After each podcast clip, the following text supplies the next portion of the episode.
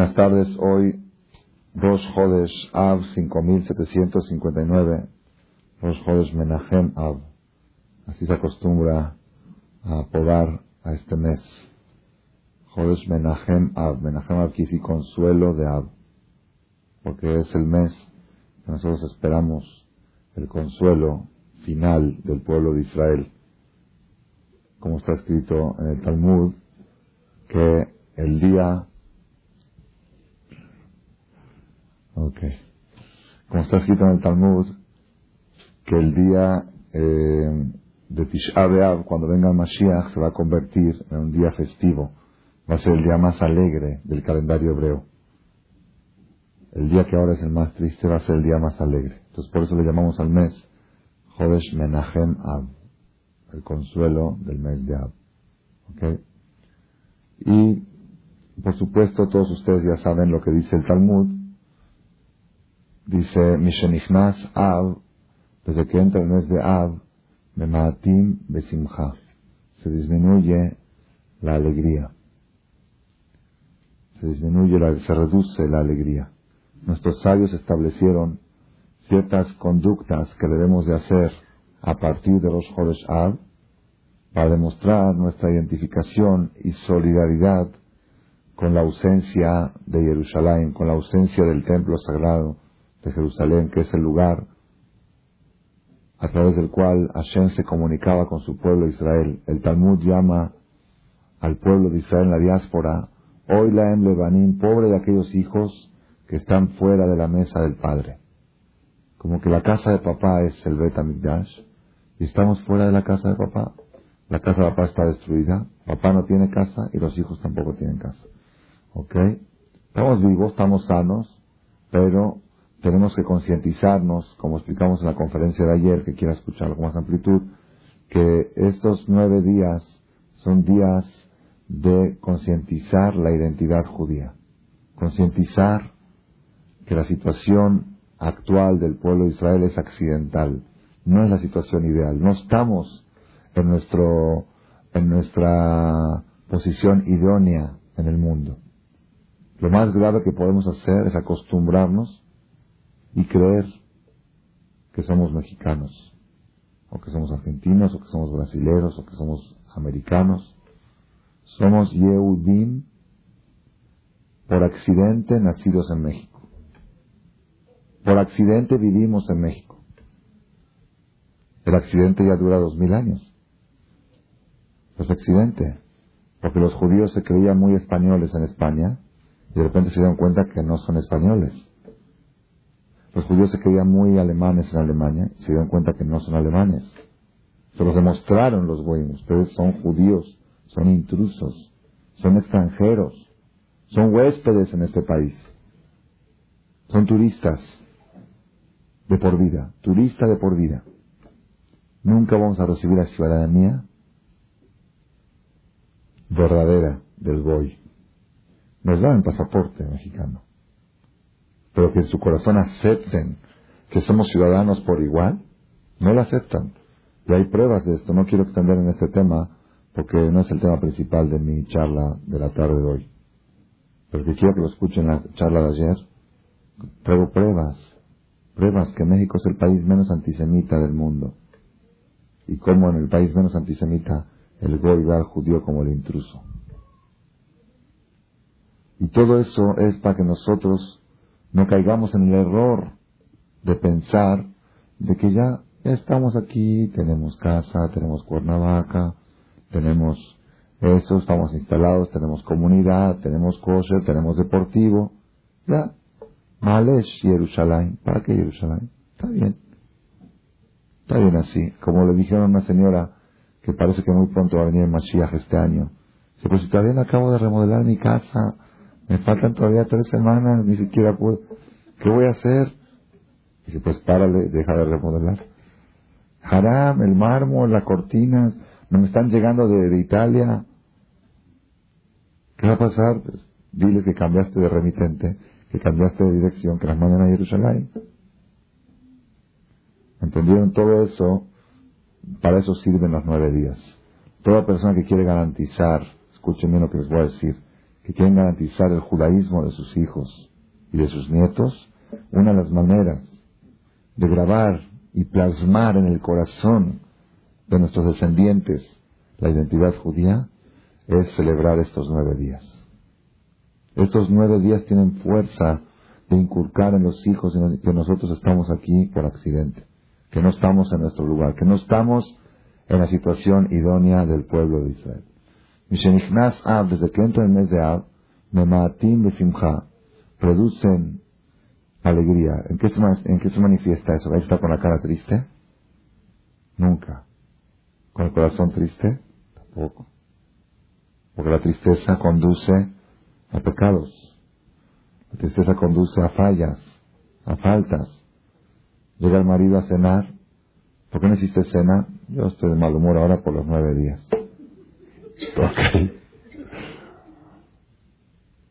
El marido va a decir, pero vos todo el año estás de mal humor por los nueve días. ¿Ok? No hay que estar de mal humor nunca. Jamás. Y menos cuando los chicos están de vacaciones. Los niños, estoy hablando como argentino, perdón, porque me pegó un poco. Menos cuando los niños están de vacaciones. Ahí hay que estar más de buen humor, porque es la oportunidad para educarlos. Yo sé que es difícil estar en la casa, se altera uno un poco, todos somos seres humanos de carne y hueso. Y para colmo de los colmos, los que cuidan bien la filosofía de estos días saben que no es bueno salir a pasear con los niños en estos días. No es bueno, es peligroso. Es peligroso. Y hoy tenía yo duda.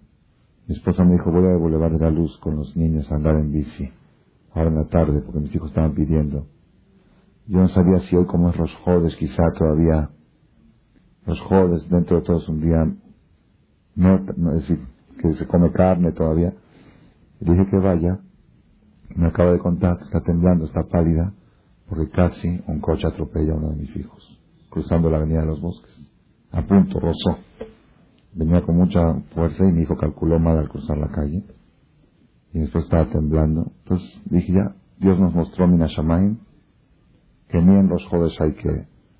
Ya, entró el mes de Ab, hay que cuidarse más. Cuidarse, yo no digo tampoco exagerar, pero todo lo que sea, digamos, salud, si una persona necesita hacer ejercicio o aquel que se va a Cuernavaca, tiene los hijos ahí, que hagan ejercicio, deporte para, para estar sanos y que no estén tampoco ociosos, que también eso es, pecado. Entonces sí, pero lo que sea diversión, diversión hay que reducir. Estos días no hay que llevar a los niños a la feria. En todo caso, llevarlos a jugar un partido de fútbol o algo que es ejercicio, algo que es salud, pero así a divertirse, a estar en el ambiente de la feria con música, como está ahí todo ese ambiente, ese ambiente es para los goyim. Nosotros después de Tisha B'Av empezamos el proceso de la alegría.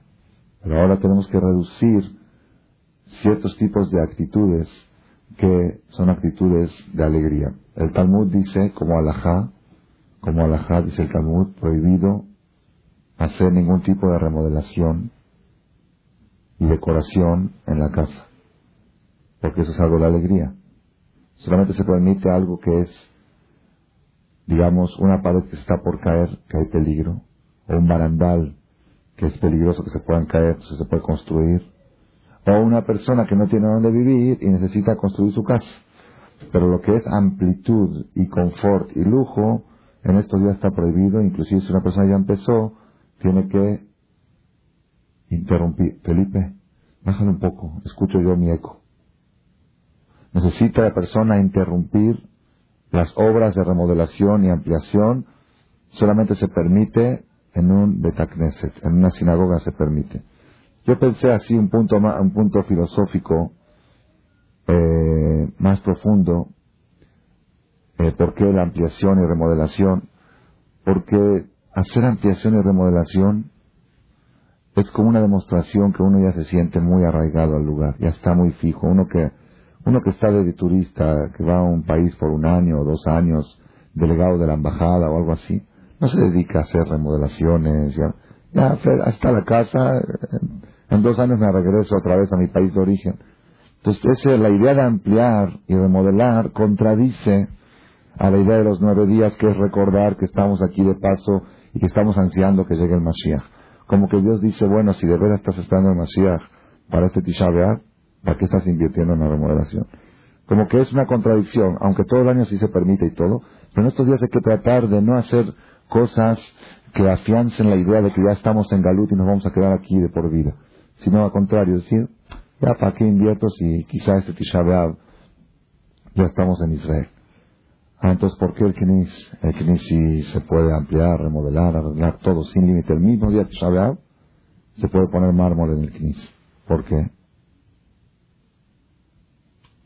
Porque está escrito en la Gemara que cuando venga el Mashiach, todas las sinagogas van a subir a Jerusalén. Entonces no sabemos que estamos invirtiendo en México. Estamos invirtiendo en algo que va a formar parte de Jerusalén. Estuve ahora en un seminario en Argentina, fin de semana pasado, el último fin de semana, y se me acercó una niña de 11 años el domingo, en el comedor, creo que el domingo estábamos comiendo, me dice, Rabino, tengo una pregunta. Hasta las, ahí es, se contagia uno de preguntar, porque es ambiente de preguntas. Entonces una niña de 11 años se me acercó a la mesa en el comedor, tiene una pregunta. ¿Qué pregunta tienes? Si llega el Mashiach hoy, ¿van a alcanzar los aviones de todas las líneas aéreas para llevar 18 millones de judíos a Jerusalén? Es un problema. Uno va a llegar al aeropuerto va a decir, quiero apartar lugar, le van a dar para dentro de seis meses. En lista de espera. 18 millones de personas que tengan que viajar a Jerusalén, todas las líneas aéreas no los pueden transportar en seis meses, un año. Me preguntó la niña, ¿cómo vamos a hacer? Y todos los señores que estaban alrededor de la mesa, señores y señoras, están así que le va a contestar a una niña, ¿no? Es difícil. Entonces en un momento Dios me inspiró, le dije, vamos a ir todos, le, dije que el Talmud dice que el Knis, vamos a ir todos al Knis. vamos a sentar en las butacas, vamos a ajustar los cinturones. Ok, va a decir, cierren los ojos, Shema Israel, Hashem Eloheinu, Hashem Echad, abran los ojos, estamos en Jerusalén. Esa va a ser la manera. Entonces cada uno que quiera apartar un lugar para Mashiach tiene que apartarlo en el Knis. Ahí, lugar de vuelo para él, para su esposa, para sus hijos, ¿ok? Y por eso es bueno tener la plaquita también que diga el nombre, ¿no? Para que no haya problemas cuando llegue el Mashiach, De todos modos, hay que evitar hacer actitudes que demuestran que nos sentimos muy arraigados en el país extranjero que nos encontramos. Yo lo digo por experiencia y por garantía y por seguridad. Cuando el judío se conduce como un huésped, el goy lo trata como un buen anfitrión, como un buen dueño de casa. Cuando el judío se quiere adueñar del país, es como que tienes un huésped en tu casa que los primeros días está muy así avergonzadito y, después empieza a empujar al dueño de casa. Muévete que yo esté... Entonces, ¿qué le dices? ¿Sabes qué, Roji? Esta es mi casa, afuera. Que eso es historia repetida. Historia repetida de dos mil años para aquí. Lo peor que puede cometer el judío en la diáspora es tratar de sentirse muy patriota, muy nacional. En el país, el país que más patriotas se sentían los judíos hace 50 años. Estaban en la política, estaban en el gobierno, estaban muy nacionalizados. Llegaron a decir Berlín es Jerusalén. Berlín es Jerusalén, de tanto que estaban enamorados de Berlín.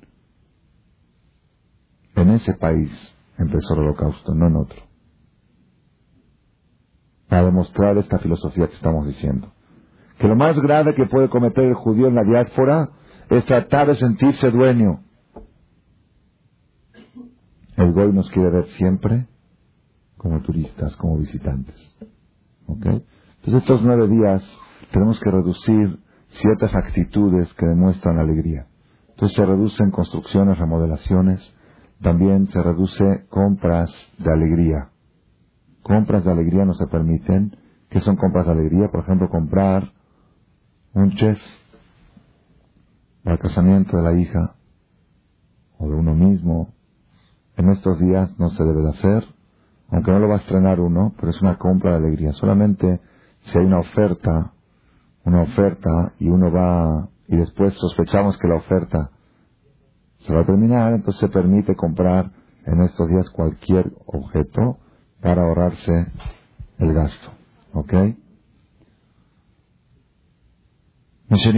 Av, desde que entra el mes de Av, se reduce la alegría. Por un lado se reduce la alegría y por otro lado es. Rosh Hodesh es un día que hay que estar alegre también por, por ser Rosh Hodesh.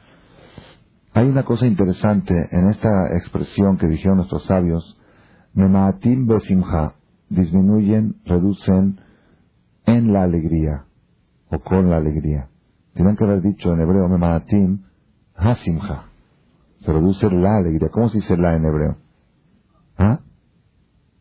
Memaatim Besimcha está mal dicho. Gramaticalmente está mal dicho.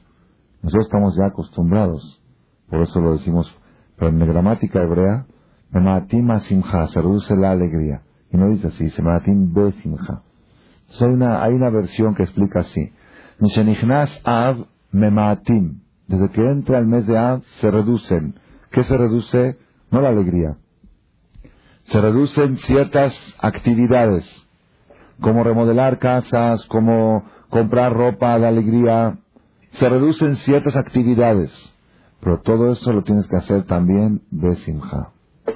También eso tienes que cumplirlo con Simha. Así como todas las mitzvot hay obligación de hacerlas con alegría, también la mitzvah de llorar en Tisha B'Av hay que hacerla con alegría porque estás haciendo una mitzvah.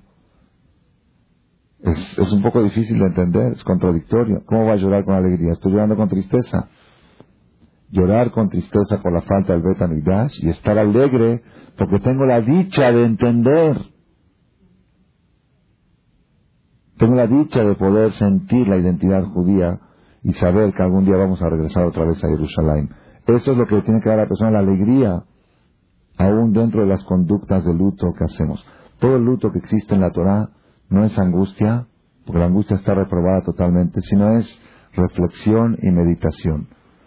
Nuestros sabios, cuando llegan días de luto, o, o luto particular, o luto global del pueblo de Israel, ellos establecen ciertos tipos de restricciones, no trabajar, no salir de la casa, todo ese tipo de cosas, sentarse en el suelo, todo ese tipo de cosas son para permitir un ambiente de reflexión y de meditación, es todo.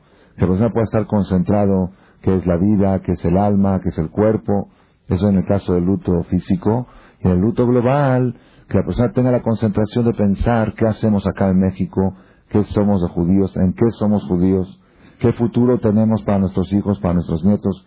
Ese es el objetivo de los nueve días de Tisha B'Av que estamos entrando ahora. Nosotros voy a dar una explicación un poco más amplia. ¿Cuál es la idea de que la persona pueda alegrarse en estos días con el hecho de cumplir las conductas de luto? El hecho de que yo respeto las conductas de luto establecidas por nuestros sabios, eso mismo me tiene que dar alegría a mi corazón. Nosotros vemos en el Sefer de Barim, Deuteronomio, que empezamos a leer esta semana en el Sefer, en, todas las sinagogas el próximo Shabbat, empezamos el quinto libro de la Torah. En el quinto libro de la Torah hay una, hay una bendición especial que Moisés le dice al pueblo de Israel, que la vamos a leer este Shabbat, es algo precioso. Yo recomiendo a, a los hombres que suban al Sefer si pueden en esa parte, es una parte muy linda yo traté ahora que estuve en Buenos Aires, pedí que me dieran su vida y nadie sabía por qué. Yo no se me antojó porque me voy de viaje. ¿Ok? Y después cuando vieron las palabras, dijeron, ah, con razón. ¿Ok? Y yo creo que si se enteran los hombres van a tener que subastarla porque todos van a querer subir.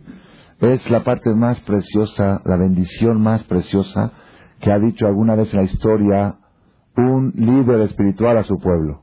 ¿Cuál es la bendición? Hashem Eloquea Botejem, dice, dice Moshe a Israel, Dios de vuestros padres. Yosef Alejem Kajem El que aumente sobre ustedes igual que ustedes mil veces más, mil veces más que ustedes. Vivarejetjem y que los bendiga a ustedes, Kasher Diber Lahem, como les habló a ustedes. Esa verajá es tan, tan preciosa que todos los sábados en la mañana, después del Sefer, se para el rabino del Knis y dice en a todo el Kaal, una bendición a toda la comunidad y termina diciendo, Hashem lo que Yosef Alechem Kahem El Dios que los multiplique a ustedes como son ustedes, de la caridad de ustedes, del calibre de ustedes, mil veces más. Esa graja es tan preciosa y tan importante que en todos los Kadish de Roshaná y Kippur, terminando la tefilá después que dicen Share Ora, Share Berajá, Share Atzlajá, después de todo al final, ¿cómo termina? Dice, y que Dios cumplan ustedes el versículo que está escrito.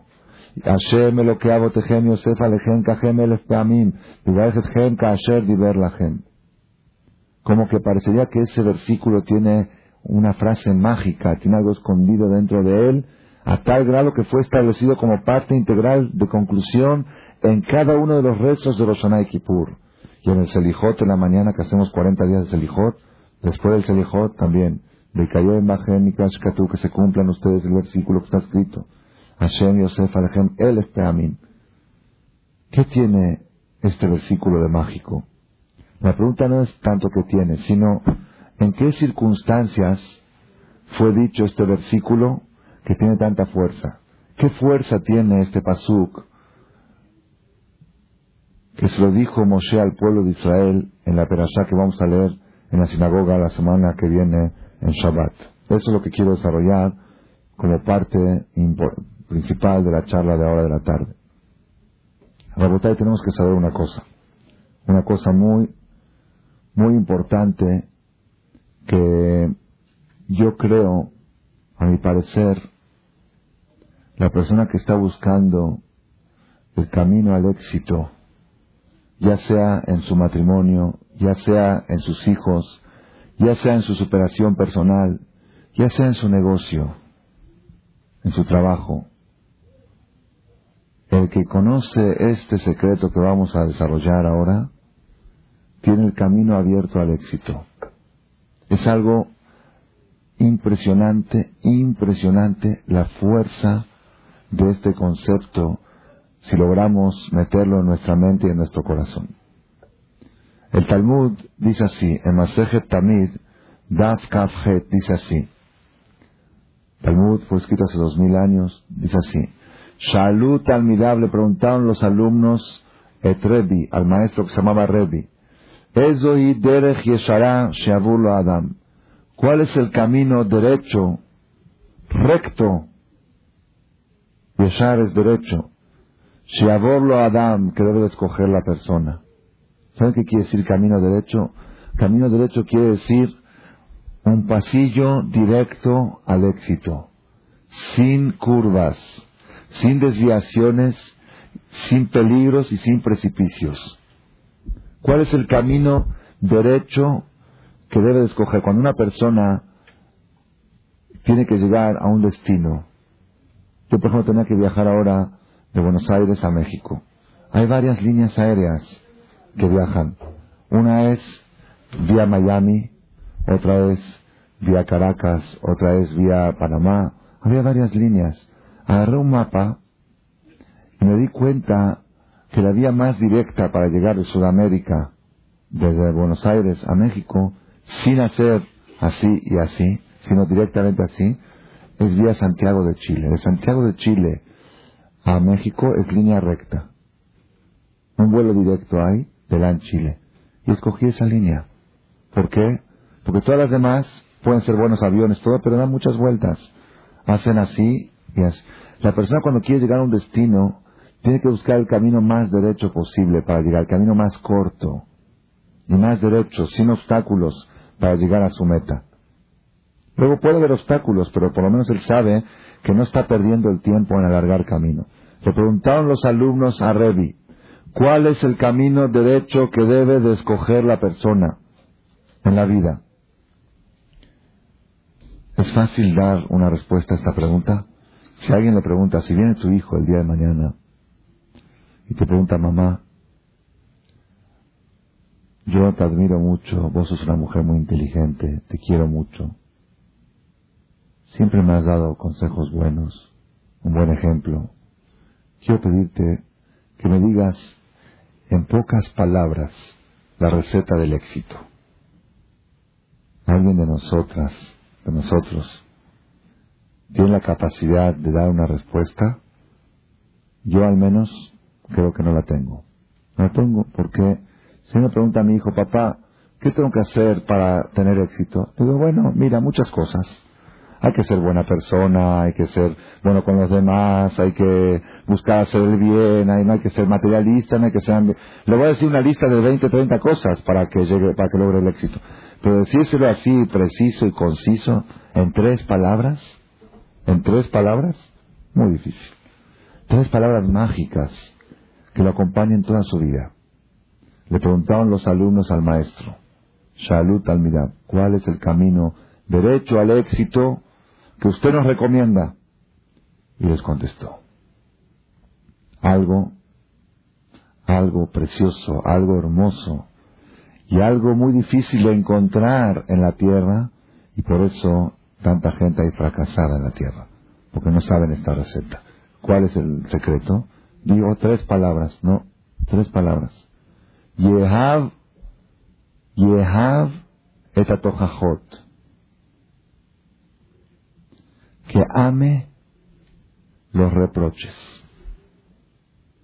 No dijo que acepte los reproches. Hay gente que acepta los reproches. Que ame los reproches. ¿Saben qué quiere decir eso? Y dice el Talmud, termina, Shekol Zeman Baolam, que todo el tiempo que hay reproches en el mundo, todo el tiempo que la gente está predispuesta a recibir reproches con alegría, con gusto, sin enojarse con el que lo reprochó, Berajá Baolam, eso trae Berajá al mundo. Nahatruach Baolam, trae tranquilidad y placer en el mundo. Lo que todo el mundo anda buscando y le falta, eso se puede obtener con una receta, amar los reproches. Amar los reproches significa que cuando sales a cenar con un grupo de amigas y están charlando, platicando, conversando, y de repente una de las amigas dice, la sonará, ¿qué hacemos nosotros normalmente? La próxima no la invites a esa. No nos deja hablar. Lo que dices, te dice la Shonara, Betanut, Haram. Eso no es kosher. ¿Sabes qué? Sangrona, déjala. Esa, esa la invitamos una semana antes de Kippur. Con lo que hemos. Pero todo el año, a eso no la invites.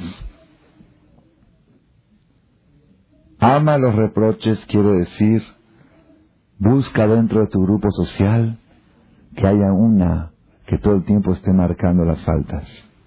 Ama los reproches. Hay un pasuk, una frase que dice el Talmud en la voz de la Binatán, dice así, Ama a los que te reprochan y odia a los que te alaban. Odia, ¿por qué? Porque estos que te reprochan te van a ayudar, lejaye olam, para superarte eternamente. La superación que te van a dar es para la eternidad. De él y los que te alaban, los de Raón Olam te van a llevar a la ruina, a la quiebra.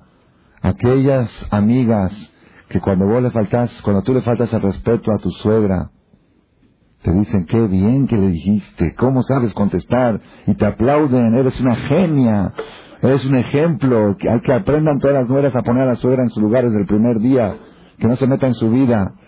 Esas que te alaban tus travesuras y tus faltas de respeto, ódialas porque esas te van a hundir para siempre. Porque la gente, el hombre, la persona es social. Y cuando la sociedad lo, elogia por algo, pues quiere continuar haciendo esa actitud. Escápate de aquellas personas que te aplauden tus defectos. Escápate de ellos. Y acércate y búscate a aquellos amigos, los que te llaman la atención. Esos son los amigos. Jehová, ámalos. Es difícil, yo sé que es difícil. Nosotros, en el mejor de los casos, estamos dispuestos a quedarnos callados cuando nos llaman la atención. Es que no va a ser pleito, ya me quedo callada, ya dijo, la, dijo que dije la señora, está bien, ya. Pero buscar, buscar aquellas gentes que nos llaman la atención, ¿cómo somos nosotros? Cuando viene un rabino, esos rabinos que se paran y dicen, Ashrehem Israel, dichosos ustedes, calcados. Mikameja Israel, ustedes son todos muy buenos. Lo principal es el corazón, ustedes tienen un corazón de oro. Ah, ¿qué hay que hacer con esos rabinos? Hay que escaparse de sus charlas. Escaparse, ¿por qué? Porque uno escucha, ¿estamos bien? Pues seguimos así. Escápense de esas pláticas, de esas conferencias. Porque ellos te afirman en tu error, te confirman tus equivocaciones. Pero cuando llega un rabino, ¿ok? Llega un rabino de esos que ya saben de cuáles. De esos que regañan, de esos que reprimen, de esos que dicen están mal, tienen que mejorar, tienen que esto, esos que Mucha gente que dice, no, yo a ese no lo voy a escuchar. No, me hace sentir mal, me hace miedo. No, aparte, aunque no sea miedo, pero regañan, regañan, esos que regañan, que reprochan, que te hacen ver que estás equivocado. A ese no puedo, no puedo, no puedo escucharlo porque me, me confunde y, llego mareado a la casa y, y me duele la cabeza y me siento mal que hago las cosas. Ama a los que te reprochan y odia a los que te alaban, porque al final esos que te reprochan esos que te reprochan te van a llevar al éxito y esos que te aplauden y te alaban te van a hundir para siempre. Eso es un tema, Rabotay, yo lo digo sin de veras, de veras, si ustedes quieren saber, es el tema más, más poderoso que existe sobre la tierra. ¿Por qué? Porque si, imagínense ustedes, si el día del matrimonio, el día de la boda, del casamiento, Dentro del contrato de matrimonio, ya saben que ahí ponen, trabajaré para ti, te protegeré. de Yo, si yo digo, ya cada vez que voy a una boda, después de ver todos los problemas que hay, y escucho eso, digo amén, amén, amén. Cada vez que dicen, ¿dónde protege? ¿Qué trabajaré para ti? ¿Qué hombre trabaja para su mujer? ¿Trabaja para su estómago? ¿Qué trabaja para su mujer? Te protegeré, te honraré, te daré todo lo que es necesario según la ley de Moisés y Israel. ¿Qué ley de Moisés? A estudiarse la ley de Moisés. ¿Sabes lo que dice la ley? ¿Cómo hay que tratar a una mujer? Estuve ahora en el seminario en Argentina. El sábado en la tarde me pidieron que dé conferencia de paz conjugal, Shalom para hombres aparte y mujeres. Le di a los hombres dos horas. Se quedaron así. Dice, no sabíamos que todo eso está escrito en la Torah. ¿Qué es un matrimonio? ¿Qué es una mujer? ¿Cómo se debe tratar? ¿Cómo se deben hacer las cosas abiertas y ocultas? Todos los detalles con los lujos de detalles, se quedan así impresionados. Tanta claridad tiene la Torah. Pero entonces, ¿cómo te casaste como la ley de Moisés y Israel? Si no sabes lo que dice la ley de Moisés y de Israel sobre el matrimonio. Pero, imagínense ustedes, imagínense ustedes que en la que tú vas como parte del contrato del acta de matrimonio, abajo de todo aumenten algo más el hombre, el hombre exige de su mujer que cada error que comete el hombre, la mujer le llame la atención. Y no permita que el hombre cometa un solo error sin llamarle la atención, para que no viva equivocado. La mujer le pide a su marido, querido marido, como condición de este matrimonio, por favor, cuando ves que hago algo inadecuado, por favor, el hombre tiene que llamar la atención a la mujer. Y si el hombre no le llama la atención, está fallando. La mujer se queja y le reclama a su marido, ¿por qué no me llamaste la atención? Si así estuviera formado el matrimonio, ¿ustedes creen que habrían problemas de Shalom Bait? Si todos los problemas de Shalom Bait saben de qué vienen. A mí no me vas a cambiar. A mí no me llames. Yo hago, yo soy así soy. Me tienes que aceptar como soy. Así vienen los problemas. Hay veces, perdón, hay veces que dicen así soy yo y hay veces que lo piensan por dentro. Yo me tiene que aceptar, mi marido, mi pareja, mi cónyuge me tiene que aceptar como soy. Ustedes saben, ahorita le contesto a la señora que levantó la mano, ustedes saben que, ¿cómo se dice animal en hebreo? Bema. La palabra bema quiere decir animal. Bema es una palabra compuesta de dos va ma. El animal va como nace, así es siempre. ¿El animal tiene superación personal? ¿Han visto ustedes un animal con superación personal?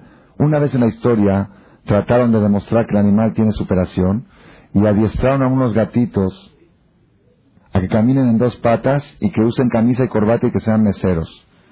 ¿Sí? Al compás de la música entraban los gatitos con las charolas sirviendo al público. Y con eso querían demostrar que también el animal tiene superación personal, que el ser humano es un animal educado, nada más. No es otro, otro tipo de creación. Maimónides, que era el de la otra idea, tenía que hacer la demostración de lo que, lo que él decía es verdad. Sacó un ratoncito que tenía guardado en una caja. Cuando estaban los gatos repartiendo las charolas, la sopa, ¿ok? Y cuando los gatos con corbata y saco y corbata vieron el ratoncito, arrojaron las charolas con la sopa encima de los invitados y se fueron todos a buscar al ratón. Eso es un animal amaestrado. El animal no tiene superación personal. Un animal que nace bruto, muere bruto. Si nace mansito, muere mansito. No tiene superación. La Torah dice un animal que cornea tres veces, corneó tres veces y dañó. ¿Qué hay que hacer con el animal? Matarlo. ¿Por qué edúcalo al animal? Llévalo a terapia. ¿Ok? Consejeros, con psiquiatras. No hay. Un animal nació con sangre dañina. Hay que matarlo. No tiene solución, no tiene superación. Ese es el animal. No sé si ustedes escucharon una vez en Londres, hace como 20 años, yo lo leí, yo estaba, en Israel de soltero de Bajuri Shiva, y salió en todos los diarios, de todo el mundo, lo conté en varios países del mundo, y todo el mundo se había publicado, que una señora millonaria falleció y le dejó en su testamento un millón de dólares a su gatito de herencia. En la legislatura inglesa no aparecía un inciso cómo tratar esos casos. ¿A quién se lo van a dar? ¿Quién va a firmar los cheques? ¿El gato? ¿Qué van a hacer? Pues pusieron abogados, ya saben, se repartieron entre ellos la lana. Pusieron abogados, pusieron tutores y cosas. Y aparte le construyeron una casita más linda al gato. Le compraban este, comida de la mansión, del restaurante este, McDonald's o algo más importante. Para chiquear al gatito de ella. Y se publicó en todo el mundo. Un rabino en esa época en Israel dijo, les quiero hacer una pregunta. Este gato,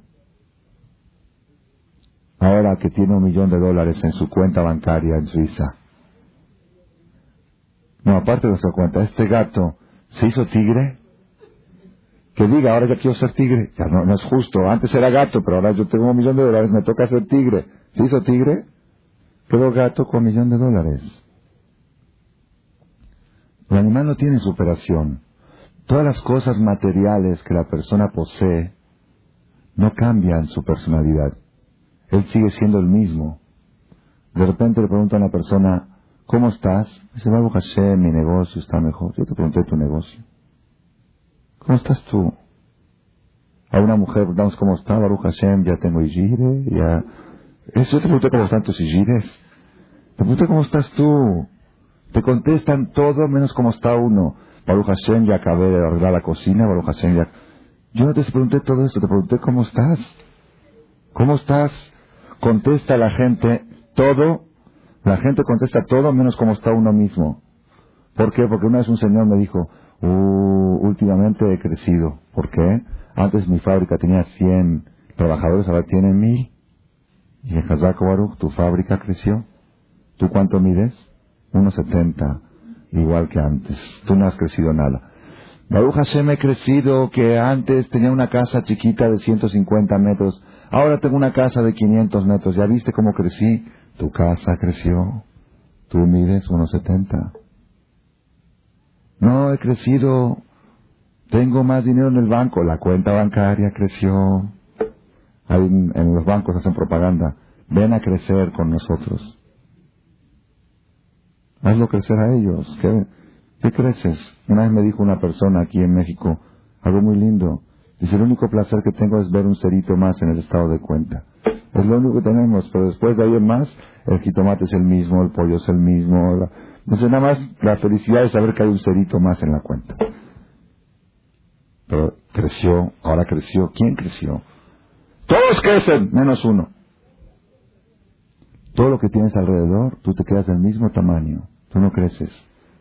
Dos Igires, tres Igires, cuatro choferes, cinco coches, casa en Miami, casa en Cuernavaca, tú mides lo mismo. Lo único que hace crecer a la persona mismo es la superación personal. Si una persona lo ofenden en público y tiene todo el derecho a contestar porque la Torah le autoriza a la persona replicar a una ofensa, tienes, tienes permiso, no estás obligado a quedarte callado.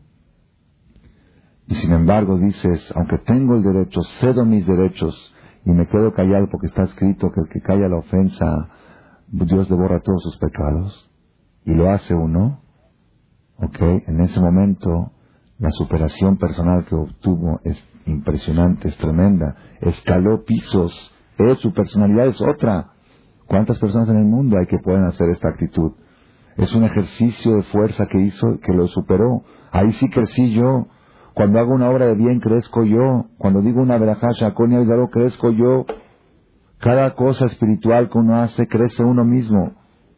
Aquellas personas que el objetivo de su vida es superarse y crecer, cuando reciben un reproche, mandan a cambio un ramo de flores. ¿Por qué? Gracias por ayudarme en mi carrera de superación personal. Pero aquellas personas que la superación personal de ellos consiste en estar bien con la sociedad, en estar bien parado ante la sociedad, cuando alguien me llama la atención de mis errores, me siento mal parada en la sociedad y me enojo. Entonces todo depende de esto. La predisposición al cambio, la predisposición, el estar abierto a la mejoría. Ese es el secreto del éxito en todo. En el matrimonio es Aleph Bet, es Aleph Bet. ABC es lo el, el primer principio para un matrimonio exitoso. Que el marido le diga a su mujer, por favor, mi vida, no me dejes vivir equivocado. Cuando me equivoco, dime, dame la atención. Ahora todos ustedes van a ir a decir eso a sus maridos. Dijo el Jajam que tú, me, que me tienes que decir a mí que yo te llame la atención a todo, ¿verdad no? Si así entienden, si así entienden la charla, entonces no entendimos nada. Es al revés. Ustedes llegan a su casa ahora y le dicen, ¿sabes qué? Dice el Talmud que la verajá viene al mundo cuando hay reproche. Que la jatruaj, la tranquilidad, viene al mundo cuando la persona, yo a partir de hoy quiero recibir la verajá de Dios y quiero recibir la jatruaj de Dios y por eso te pido, querido marido, cuando ves algo que hago mal, dime, no me dejes que me equivoque. Si un día llegas y por Barminan, por accidente, por accidente, por Barminan, un día llegaste y, no estaba la cena preparada, Barminan, ¿ok? Porque eso nunca sucede. Muy de vez en cuando, dímelo, por favor, para que la próxima vez yo no lo haga, ¿ok? Si ves algo que yo hablo y digo mal, si ves que hablo demasiado por teléfono, llámame la atención. Si la mujer le dice así a su esposo, ¿ok? ¿Saben qué va a pasar? El esposo va a dejar de llamar la atención, ¿ok? Porque es punto de contradicción, así es el matrimonio. A partir de hoy, ah, quieres que te llame, ya no te llamo la atención. Ok, pero de todos modos, el secreto, el secreto que nos enseña, ustedes saben quién fue el hombre más inteligente de la historia? El rey Salomón. Ok. Si yo quiero definir quién es una persona inteligente y quién es una persona tonta, ignorante, lo contrario de inteligente, ¿cómo lo podemos definir? Es muy difícil. Calificar a una persona, tú lo puedes calificar en matemáticas, en geografía, en ciencias naturales, en química, en Torah, pero darle la calificación inteligente o menos inteligente, o ignorante, es muy difícil. ¿Quién es el más adecuado para dar esa calificación? El hombre más inteligente de la historia. El hombre que la testigua que en la historia no hubo un inteligente desde Adam Arishon hasta el Mashiach. No hubo y no va a haber un hombre del nivel intelectual del rey Salomón. Hubo profetas, hubo Moshe Rabenu, hubo Abraham Avinu, hubo otros destacados en otros rubros, pero en el rubro de lo que es inteligencia, Shelomo Amelech lleva la vanguardia. Es el inteligente número uno de la historia el IQ más grande que se pueda, inteligente, Vayahkam, Nicola, Adama, Sheral, Pene Adama, más inteligente que todos los hombres que hubo en la tierra y que va a haber. Él es la persona adecuada para que me defina quién es inteligente. Una vez dijo, un amigo mío me dijo en la yeshiva, Dice, a mí no me molesta que me ofendan o que hable mal de mí. ¿Por qué? Dice, mira, el que habla bien de mí, es que bueno, es una persona inteligente. El que habla mal de mí seguro es un tonto y yo de los tontos me voy a ofender. Y si habla mal de mí seguro que no es inteligente. Él puso la pauta. Inteligente es el que habla mal, el que habla bien de mí. Pero el rey Salomón dijo otra cosa. ¿Qué dijo el rey Salomón? Escuchen bien. Rey Salomón dijo, Ojaj lejajam, beca, reprocha al inteligente y te va a querer.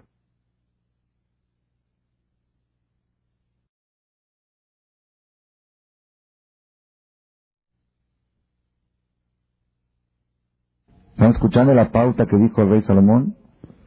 Si quieres definir quién es inteligente, aquella persona que después de ser reprochado quiere más al quien lo reprochó que antes, esa es la persona inteligente. Esa es la persona inteligente que busca la superación constante y que no le interesa quién se lo está diciendo y cómo. El chiste es que aprendió algo y se superó. ¿Y quién es el tonto, el ignorante? Aquella persona que lo reprochan y le guarda rencor al que lo reprochó. El rey Salomón definió el concepto de inteligencia. Y si ustedes pueden pensar, bueno, Shlomo Amelech, el rey Salomón, eso lo dijo en teoría. En teoría es muy fácil, con la práctica, escuchen ustedes, Rabotá, escuchen esto, qué impresionante. Hay un pasú que dice en la Biblia, en, Cantar de los Cantares, Serena Urena Benot Sion Bamelech Shelomo, salgan y vean hijas de Sion en el rey Salomón, Batarashi Traloimo, con la corona que le coronó su madre, Beyom Hatuna todo el día de su casamiento, Ubion Simhat Liboy, el día de la alegría de su corazón. Dice el Talmud, ¿cuál fue el día de su casamiento? No se refiere al día del casamiento físico del rey Salomón, sino el día en que el rey Salomón inauguró el templo sagrado, el Bet Amikdash. El rey Salomón construyó el primer templo permanente del pueblo de Israel, donde está el Cote de la Maravilla ahora. Imagínense ustedes el día de la inauguración, era un día muy alegre, muy, muy alegre. Millones, todo el pueblo de Israel, todo, sin excepción, hombres, mujeres y niños, estaban predispuestos para el acto de inauguración, cuando van a cortar el listón, como se dice, y van a meter el arca con el Sefer Torah adentro del Kodesh HaKodashim, el lugar más sagrado que el Kohen Gadol entraba en Kippur, y van a sacrificar el primer corbán, cordero matutino, Takeo Sejata Seba Boker. La emoción que había ese día es indescriptible, indescriptible. ¿Saben cuánto tiempo duró la fiesta de la inauguración? 15 días duró. Del 7 de Tishri hasta el 14 de Tishri, después otros 7 días. El día de la inauguración, cuenta el Talmud, que el rey Salomón, la gente estaba esperando desde las 5 de la mañana que amanezca, para que sea la hora correcta para traer el primer sacrificio, y el rey Salomón se quedó dormido quedó dormido. ¿Por qué se quedó dormido? Hay una versión que el Satán le puso una cortina negra en su ventana que piensa que es de noche. Se quedó dormido. En las siete de la mañana, Salomón no llega. En las ocho, Salomón no llega. ¿Y quién se atreve a ir a despertar al rey? Ay, nadie se atreve. De repente llegó la, madre de Salomón, de rey Salomón, Bacheva, Bacheva en Shlomo, Dijo, ¿por qué no empiezan? ¿Qué pasó? Es que no llegó el rey. ¿No llegó Salo, mi hijo? ¿No llegó Salo? ¿Dónde está Salo? Está dormido. ¿Qué dormido ni dormido? Yo lo voy a despertar. Fue, tocó la puerta, la abrió y le empezó a decir de todo. ¿Qué te pasa? Está toda la gente esperando allá afuera. Perdón, mamá, es que pensé que era de noche. La corte, ¿qué de noche? Son las nueve de la mañana. Todo el mundo esperando. ¿Que estás dormido? ¿Un rey judío duerme a esta hora? se vistió rápido Jazito Shlomo Amelech, salió afuera, cuando salió afuera ante todo el público, así cuenta la Torah, la mamá lo amarró a una columna y sacó la shehata, ¿sí? sacó su shehata, su chancla, y le empezó a la antigua, al estilo de las viejas, de las abuelitas antiguas, y le empezó a dar con el shehatazos y le decía, Ma barberi uma barbitni, alla melachim nemuel, alla melachim, ¿Qué le dijo? Le dijo así, dice, todas las esposas de tu padre David, tenía 17, 18 esposas, David Amelech, todas las esposas cuando estaban embarazadas, rezaban y juraban y lloraban a Dios que querían que ese embarazo salga el sucesor del rey David, que salga el rey de Israel. Sabían que uno iba a salir, no todos. Y todos hacían promesas. Yo prometo para Rabbi Meir, yo prometo para que mi hijo sea el rey. Dice, yo nunca prometí que quiero tener un hijo rey. Yo prometí que quiero tener un hijo que merezca ser rey. Tú eres rey, pero no lo mereces. Así le dijo, la Melahim Nemuel. No, no, rey, tú no, tú no mereces, tienes la corona, pero no mereces ser rey. Un rey que se levanta a las nueve de la mañana merece ser rey. Así le gritó la madre en público. Después lo desamarró, se puso la shahata y le dijo, ahora voy a cortar, ahora voy a cortar el listón. Ahora voy a cortar la inaugurar el Mishkan. ¿Saben qué hizo el rey Salomón? ¿Cuál fue la reacción del rey Salomón después de ese suceso tan insólito? ¿Saben qué hizo? Le escribió una poesía a su madre. ¿Cuál es la poesía? una mujer virtuosa. ¿Quién encontrará? Rabot la nota su Muchas mujeres hicieron virtudes. Beato, tu madre, alita alculana. No hay mujer como tú. Cabo Banea Vayasherúa, una, una por la que leemos cada viernes en la noche, antes del Kiddush, la compuso el rey Salomón como agradecimiento a su madre por los shehatazos que le dio en público el día de la inauguración del, de Bet Y eso es, Seena Urena, salgan y vean las hijas de Sion, Bamelech Shelomó, Baatará Sheitera la corona que le puso su madre el día de la inauguración. ¿Qué corona? Ese reproche que le dio, esa es la mejor corona. La mejor corona.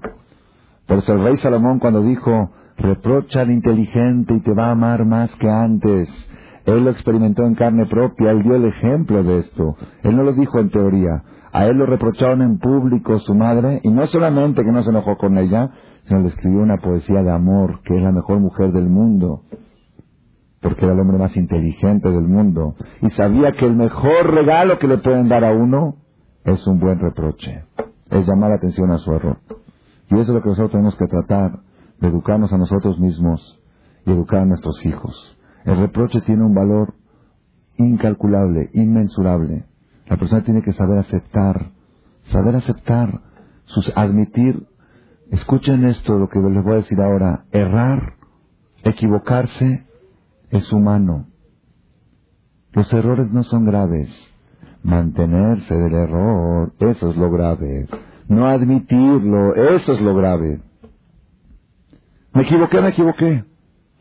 Y a lo largo de la historia, no tengo tiempo ahora para extender a lo largo de la historia, desde Bereshit, desde Adam Arishon, hasta el día de hoy. Ustedes revisen la historia, estudien la Torah. Todas las personas que supieron decir me equivoqué de inmediato, salieron adelante de sus fallas, de sus caídas. Y aquellas personas que dieron vueltas, no, ¿por qué? No, ¿por qué? No, ¿por qué? Sí, ¿por qué? Después de diez minutos dijeron me equivoqué pero ya no sirve. Inmediato. Él me equivoqué inmediato. Alá Marichón, cuando Dios le dijo, ¿qué hiciste? ¿Qué dijo? No, es que la mujer que tú me diste, ella me... Di, perdón, hatati habiti pasati. No pongas pretextos. Fue con Eva. El Midrash dice que si Adán hubiera dicho inmediatamente hatati, no hubiera pena de muerte. No hubiera pena. Si inmediatamente hubiera admitido, y así a lo largo de toda la historia. Igual Caín. Caín, Dios le dijo, ¿dónde está tu hermano? ¿Por qué dijo dónde está tu hermano? Dios sabía que lo había asesinado a su hermano. Dice así, le abrió la puerta para que diga, me equivoqué. Si hecho me equivoqué, hubiera reducido la sentencia por mucho. ¿Por qué dijo? Yo soy, que yo no sé, que acaso yo tengo que cuidar a mi hermano, soy su escolta, soy su guarura. ¿Qué hiciste? Yo no sé que lo mataste. Te di chance para que digas me equivoqué. La persona le cuesta mucho trabajo, mucho trabajo. Hay dos palabras, dos palabras muy difíciles de sacar de la boca. Tienes razón. Tienes razón. O me equivoqué. Y esas dos palabras, si nosotros nos educamos a nosotros mismos y a nuestros hijos a decirlas con toda la facilidad del mundo. Y saber que errar no es grave. No admitirlo es grave. educar así a nuestros hijos. Le estamos abriendo el camino a la veraja. Había un rabino, un jajá muy grande, hace 200 años, en Sifte Cohen se llamaba. Él le pagaba un sueldo al shamash del Knis. Al shamash. ¿Saben quién es el shamash? El que reparte el talet, el hombre más sencillo que hay en el templo. Le pagaba un sueldo adicional de su bolsa para que cada vez que el rabino comete un error, que le llame la atención. Que él comete un error, que le llame la atención. Una vez el rabino llegó al rezo, en vez de siete y media, llegó cuarto para las ocho. Y el shamash le dio pena, dijo, ¿cómo le voy a decir? Le voy a reclamar al jajam que llega tarde. Es el rabino, es el jajam. No le dijo nada. Terminando la, el rezo, el jajam le dice, ¿no viste que llegué tarde hoy? Le dice, sí. ¿Por qué no me dijiste nada? Ya no te pago este mes. No estás cumpliendo. Yo te pago para que me reproches, no me estás reprochando. Por favor, Rabino, yo necesito ese dinero, por favor no deje de pagarme. Entonces cumple con tu deber. Ok, voy a cumplir con mi deber. No le da vergüenza, usted rabino, tiene que ser el ejemplo para todos. Si el rabino llega tarde, ¿qué se puede esperar de la gente? ¿Qué ejemplo está dando a los demás? Y esto y lo otro. Aquí está tu sueldo. Pero además quiero, quiero contarte porque llegué tarde. Primero te pago y después te cuento. Resulta que me levanté hoy a las cuatro de la mañana a estudiar algo muy profundo en Maimónides y estaba profundizando en algo que no entendías. Tan, tan, tan difícil estaba que como a las siete, más o menos siete, siete y cuarto, me quedé dormido encima del libro y me vino en sueño Maimónides para explicarme todo. Me esclareció todas mis dudas que tenía en algo muy profundo de la Torah. Cuando desperté, eran siete y media, salí corriendo al Knis y llegué cuarto para las ocho. Mi maestro, la viuda de preguntó, ¿un rabino del calibre que Maimónides le viene en sueño a aclarar sus dudas, necesita de un shamás que le llame la atención de sus errores? ¿Saben cuál es la respuesta? Dijo él. La respuesta es, porque tenía ese tipo de actitud, merecía que le venga Maimónides en sueño. Eso es lo que hace a los grandes que lleguen a ser grandes. Aquellas personas predispuestas al cambio. Yo ahora estuve en un seminario en Argentina y el organizador me llamó la atención, esto no me pareció bien, ok, la próxima vez no lo decimos. Se me gusta trabajar con usted, se nunca se mantiene en su posición, me llamó la atención y vi que decía con lógica, tenía razón, si esto me pareció que no hay que decirlo, esto hay que omitirlo, no hay problema. Estar dispuesto constantemente al cambio, aparte es una vida más tranquila, una vida más feliz. Nosotros, ¿cómo estamos todo el tiempo? ¿Amenan? Que nadie nos cache alguna. No, no, al contrario, al contrario. Lo peor que le puede pasar, escuchen lo que voy a decir, lo peor que le puede pasar a una persona es que se porte muy mal y le vaya muy bien. Porque cuando una persona le va muy bien, ¿qué dice él? Si yo fuera tan malo, ¿cómo Dios permite que me vaya tan bien? Y si me va tan bien, quiere decir que no soy tan malo. Yo siempre le digo a Borolama, al Creador, por favor Dios, no me dejes vivir equivocado. Cuando cometo un error, demuéstramelo lo más rápido posible, de manera leve. ¿Por qué de manera leve? Como yo tengo las antenas paradas y predispuestas al cambio, cualquier señal. Ahí en, Argentina acostumbran, aquí nos reparten volantes en la calle todo el tiempo. Uno camina por la calle, vas de tu casa al CNIS, cuatro o cinco volantes, volante de esto.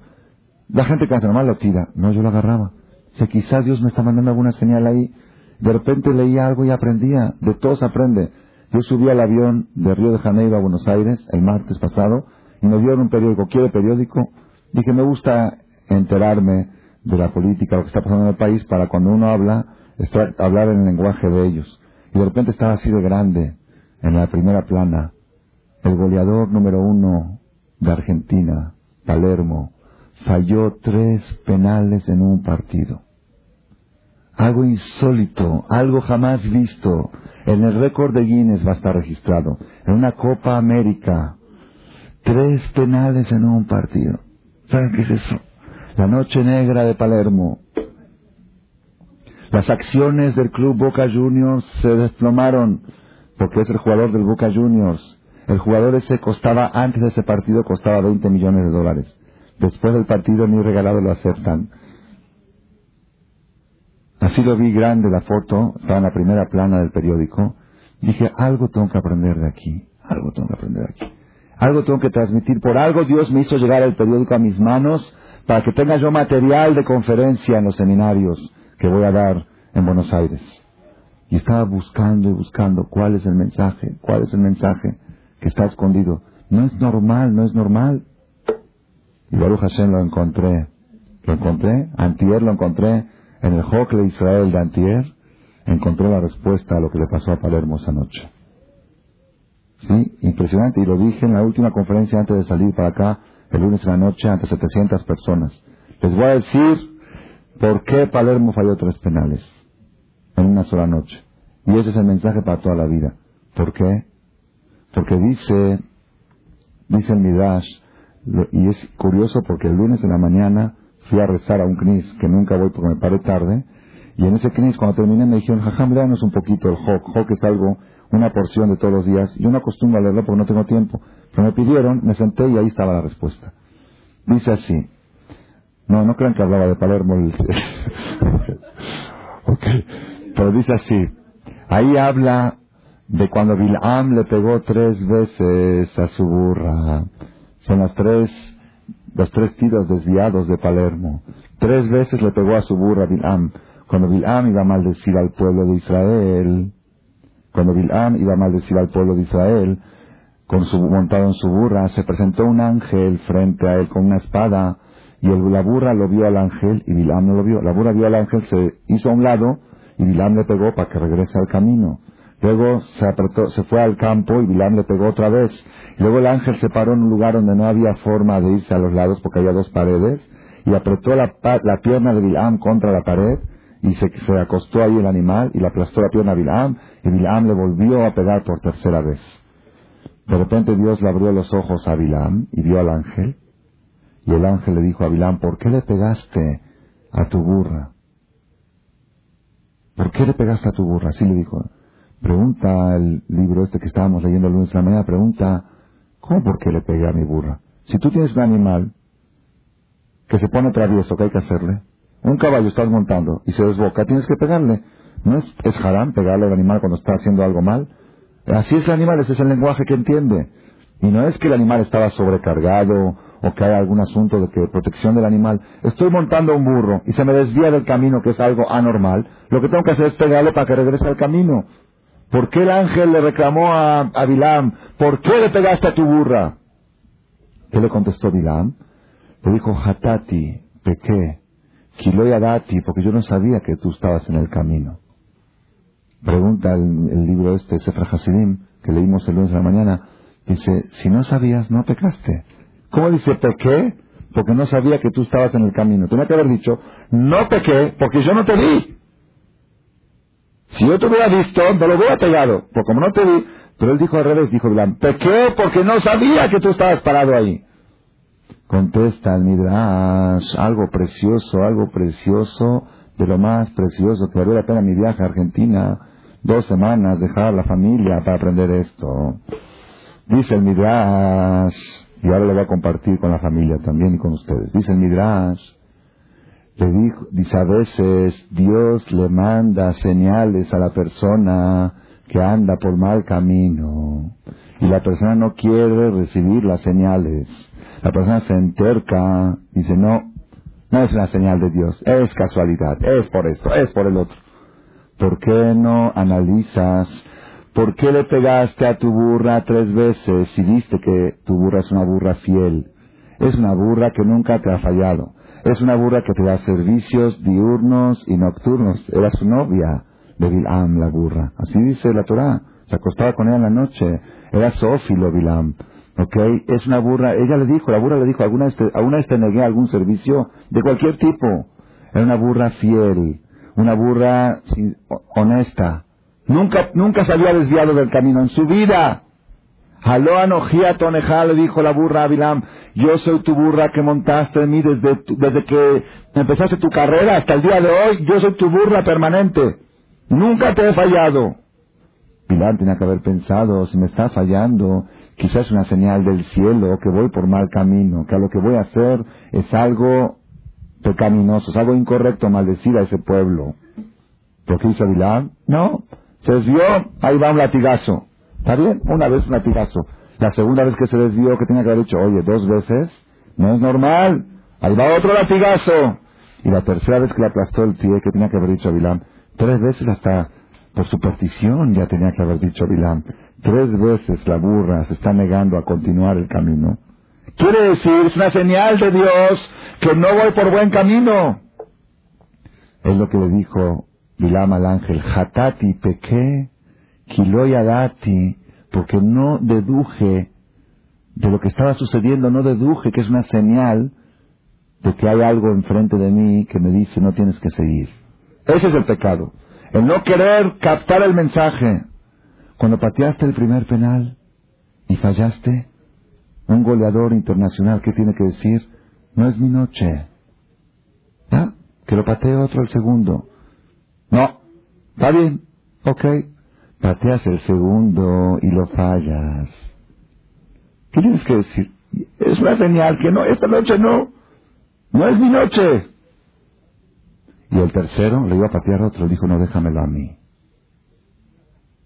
Ese es Bil'am, ese es no querer admitir, no querer aceptar, no querer agachar la cabeza y decir, bueno, hoy no, no todos los días tiene que ser mío, no todos los días tiene que ser, hoy no es mi día, se terminó. No, yo lo a el tercero. Tercero, ahí plasmó, es el ridículo del fútbol internacional hoy en día, Palermo. Jasito, da lástima, ya hasta le dio lástima a ustedes. Nahum daba lástima. Por eso en el, partido siguiente, cuando hizo un gol, salió gritando a las cámaras, le gritaba, ¡Ah! aquí estoy otra vez. ¿Está bien? Hoy sí, pero ayer no, ayer estuviste mal. Ayer no tenías que haber pateado el tercero. Todavía el segundo, algunos lo justifican. El tercero ya no. Esa es la terquedad de la persona cuando le llaman la atención una vez y le llaman otra vez y no quiere aceptar. Tenemos que aprender nosotros, Rabotay, el recibir reproches. Voy a terminar nada más con una historia verídica.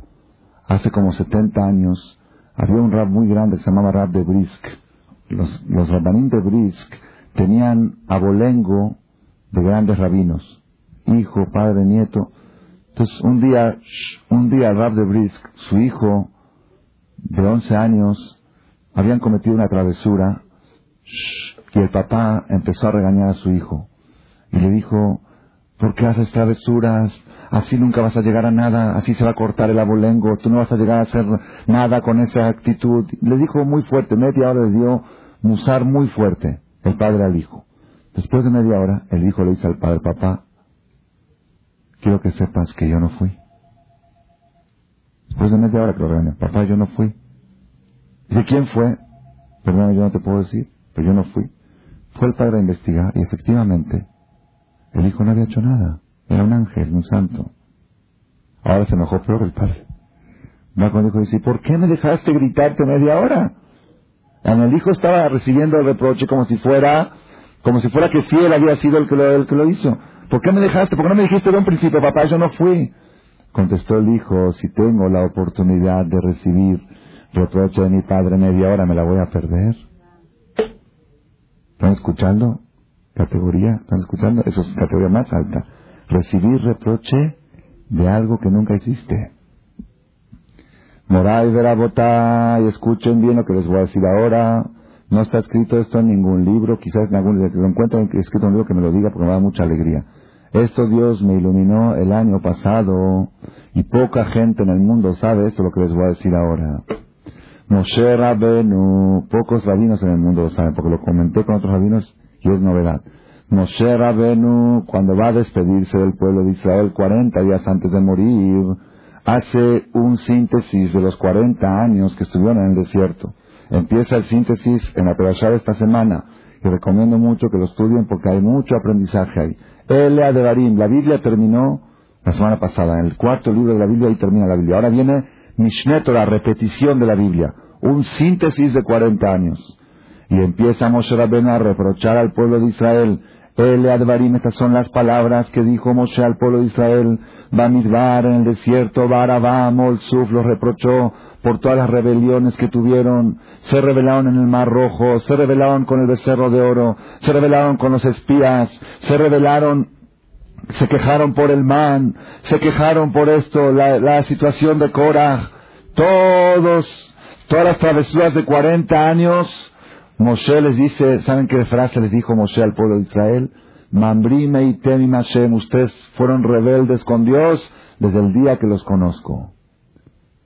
Son rebeldes de sangre.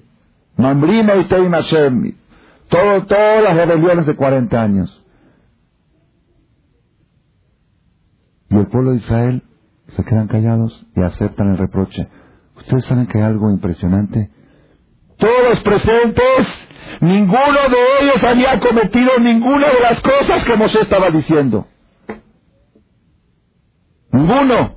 Ni uno participó en el becerro, ni uno estuvo en los espías, ni uno se quejó del man, ni uno estuvo en la rebelión de ni uno.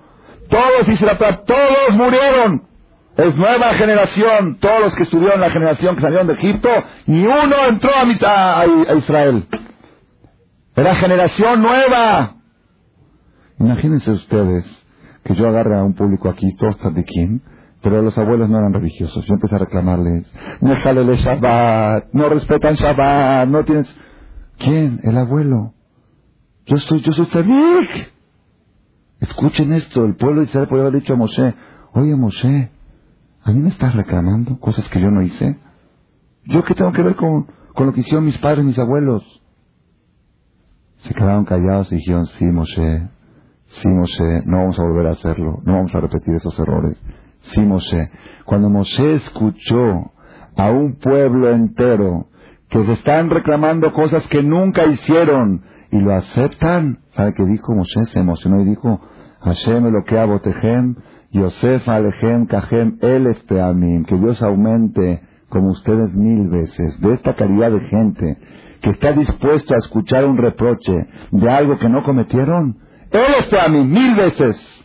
y que les dé toda la verajá, porque la verajá viene de esa caridad, ese, esa calidad de persona de saber recibir el. Yo les digo a ustedes, si ustedes quieren dejarles una herencia a sus hijos, que llevan todos 120 años, si ustedes quieren educar a sus hijos y darles algo precioso en la vida para que triunfen, para que tengan verajá, para que sus hijos sean millonarios en todos los niveles, económicamente, socialmente, en el matrimonio, espiritualmente, denles esta herencia, enséñenlos a aceptar reproches.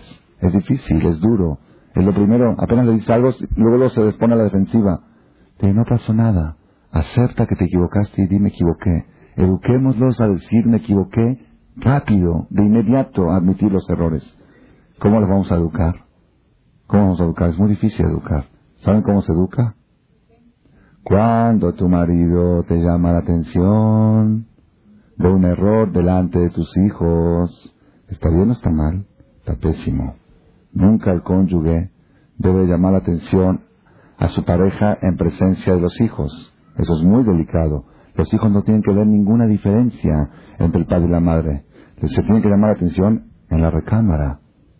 Cuando el marido le llama la atención a la mujer equivocadamente y por algo que la mujer no hizo y el marido no tiene razón y se lo dice delante de los hijos y la mujer le contesta sí roja y tienes razón la próxima vez no lo voy a hacer va a procurar de no hacerlo el hijo está viendo eso y está aprendiendo en carne viva, está aprendiendo en vivo a aceptar los reproches.